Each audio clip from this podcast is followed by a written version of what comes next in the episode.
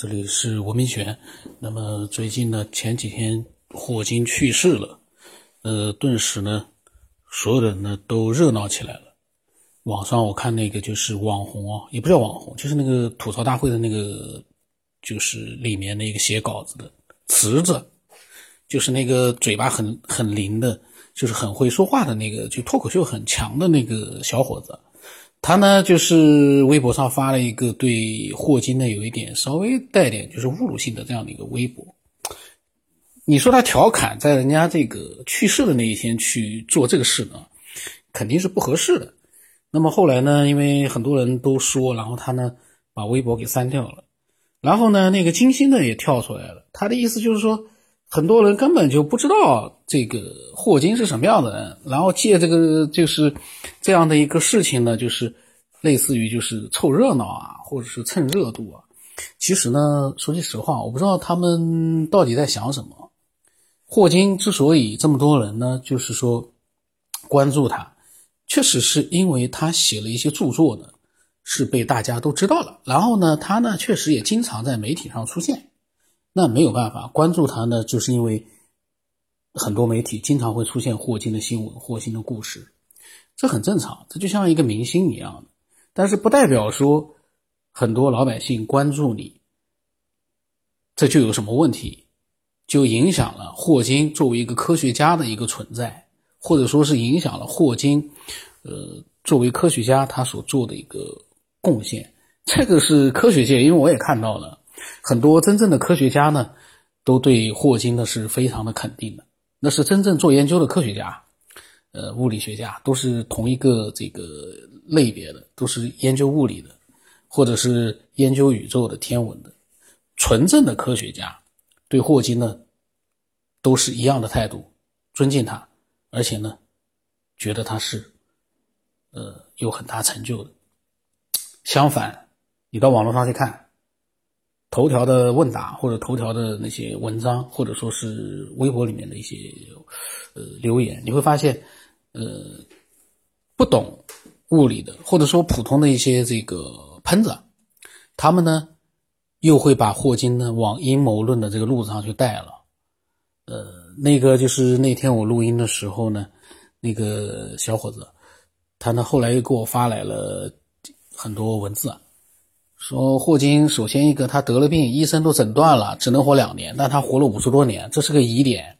然后说呢，霍金后来呢，就是在那个呃，就是轮椅上面呢。他说，意思就是说，很多人怀疑，其实霍金是被人控制了，他已经不能说话了，不能动了。这些呢，阴谋论的这些论调啊，全部都一全部都发自于这个对科学并不是很了解呃的一些喷子。当然，我的那个听众他是自己是这么想，可是呢，我觉得。那么多人家霍金的见过霍金的这个科学家，就是说他们是互相之间应该是最了解的人。他们不是因为一个，呃，这个这个客气，人都死掉了，他们不是因为他死掉了，去世了，他们才这样评价他，而是在去世之前，呃，大多数的科学家呢都对他持肯定态度。你说说看，人家在轮椅上坐了那么多年。很多的喷子还要对人家这样那样，你怎么不想想看？你坐五十多年在轮椅上，你对这个世界你能有什么样的一个贡献？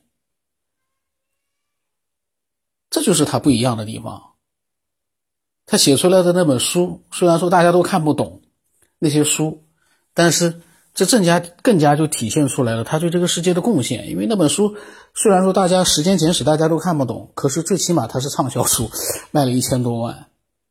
说明老百姓有这个意愿，想去了解时间，想去看他的书，但是一般来说都是，我也买过，看了两页我就没看完了。那本书现在不知道放哪里去了，好像是大家都在买，因为为什么？大家都想了解时间和这个世界，就像现在一样，我们想探索这个宇宙的一些奥秘。那霍金写出了这本书，虽然说，呃，他可能也没指望大家都看得懂，但是最起码他做出了一个，呃，对我们普通人，他做出了一个，他从科学家的角度去做出了一个努力，试图让我们明白他所要表达的一些比较专业的东西。就这样的一个，不管是从科普啊，或者是从科学研究这方面来说，科学研究说句实话，它有这样伟大的一些科学成果已经够了。他不是一个健全的一个健康人，他是一个残废人。他比残废人还要痛，还要就是说残废，因为为什为什么不能说话不能动？在这样的情况之下，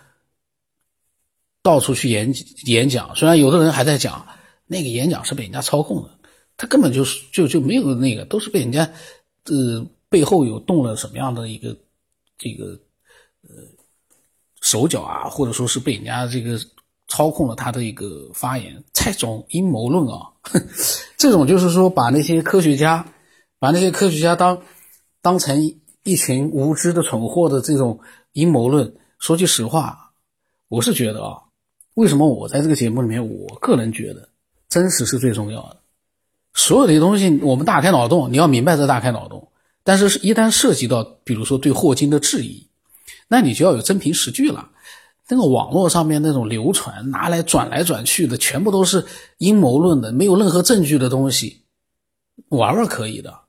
但是你真的一本正经的拿来跟我讲，我就觉得你这个这个这有意义吗？听这个节目的人，我相信绝大多数都是有思想的人，有独立思考的能力的这样的人，所以真实呢，有的时候真的很重要。我只看到的一个真实就是我不懂。物理，我说句实话，我对霍金的那些成就，其实我并不明白。但是我只看到一点，科学家或者说是机这个国际上最这个官方的一些机构，或者说是国家政府，因为中国政府也有人这个在发布会上也有人提问了霍金的去世啊什么。中国政府对霍金也是非常的，因为霍金来中国来了好几次，对他也是非常的推崇。然后呢，国际上的各个各种机构，包括呃，他在英国的这个最知名的大学做这个地位最高的教授，这都是一个坐在轮椅上的一个连残废人都不如的一个重残疾人士啊，他做到的成就啊，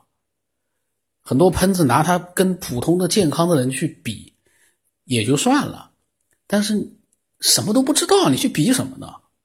霍金的书你也没看过。霍金的成就你也不清楚，全是网上那些阴谋论的传奇啊、故事啊，然后去质疑霍金 是不是后来是智能人？因为还有一个论调是霍金其实是人工智能，这个轮椅上其实不是霍金。说霍金的怎么今天那个脸是这样，明天这帮人我在想，着真的是吃饱了是没事干了，难怪喷子呢就是喷子，吃饱了就是没事干。他没有任何的依据，但是他呢到处去鼓噪这种就是没有依据的这种传闻，他不去看那种正规的科学家、正规的这种呃大的权威的这个平台机构所做的一些这个真实的那样的一些评价，或者真实的一些这个他的一些生平的一些这个描述，他去看那些小道消息，自媒体，中国的自媒体真的是。呃，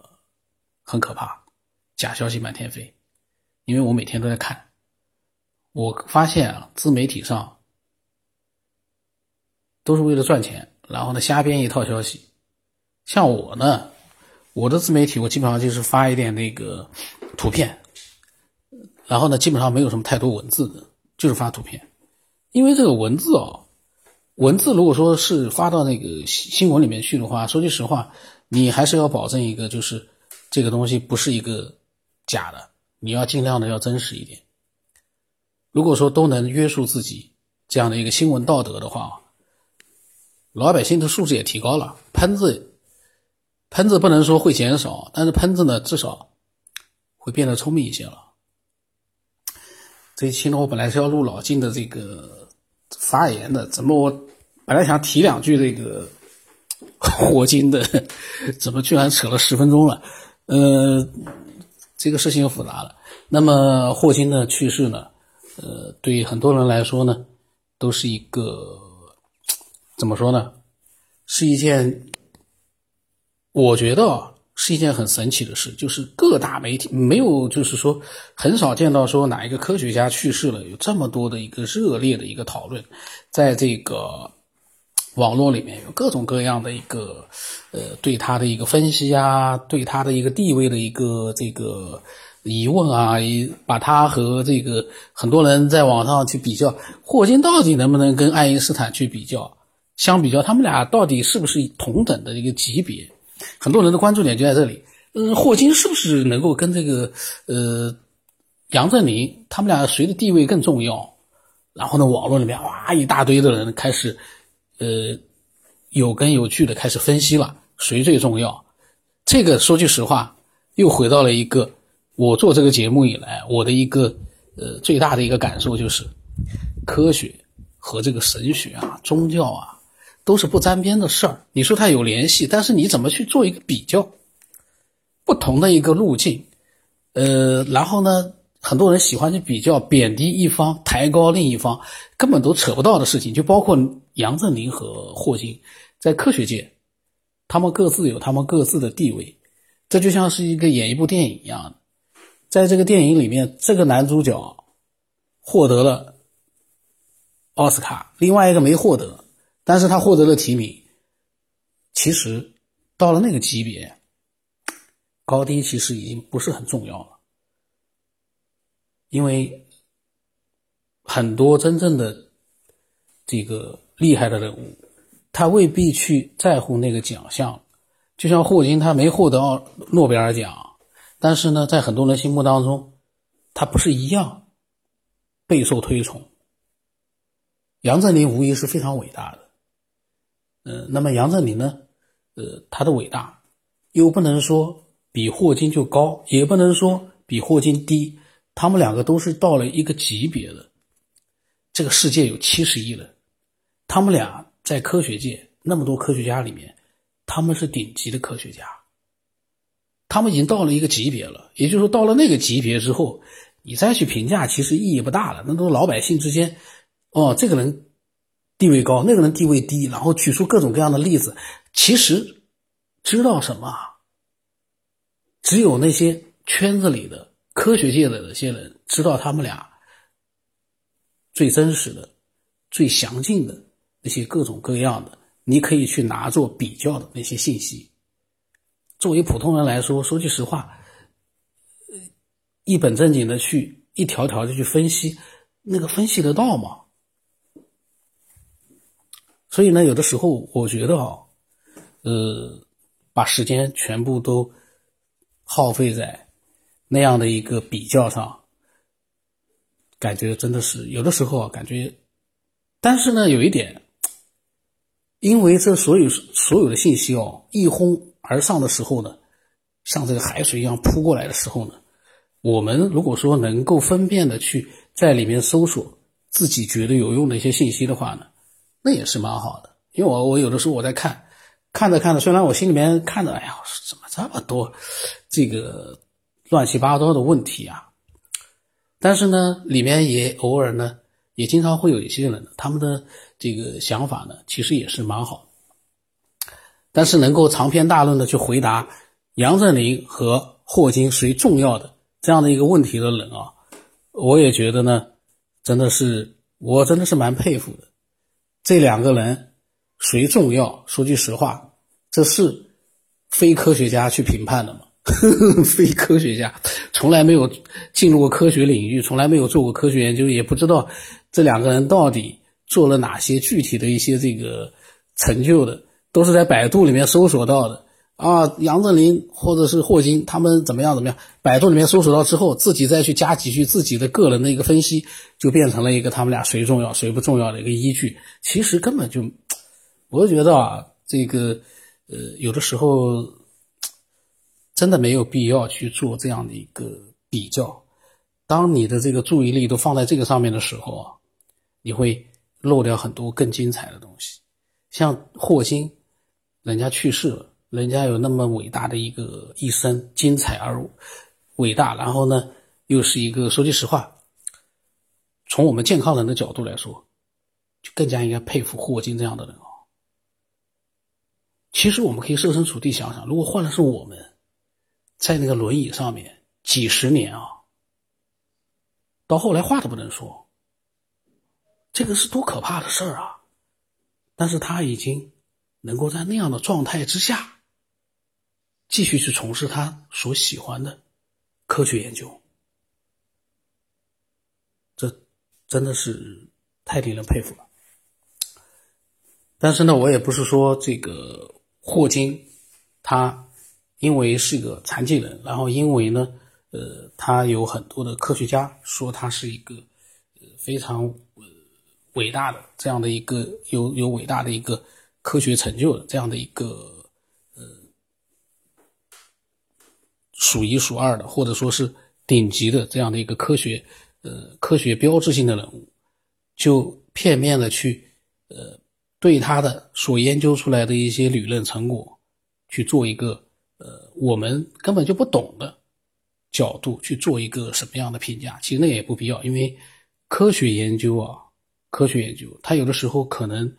他提出来的东西现在可能没有办法验证，或者说到最终验证出来是错误的。可是在这个提出来之后，可能就像他的这个黑洞有关的那些啊，或者是不是他其他的一些研究性的一些呃。这个成果可能，它给更多的物理学家带来的是一个方向性的这样的一个指引，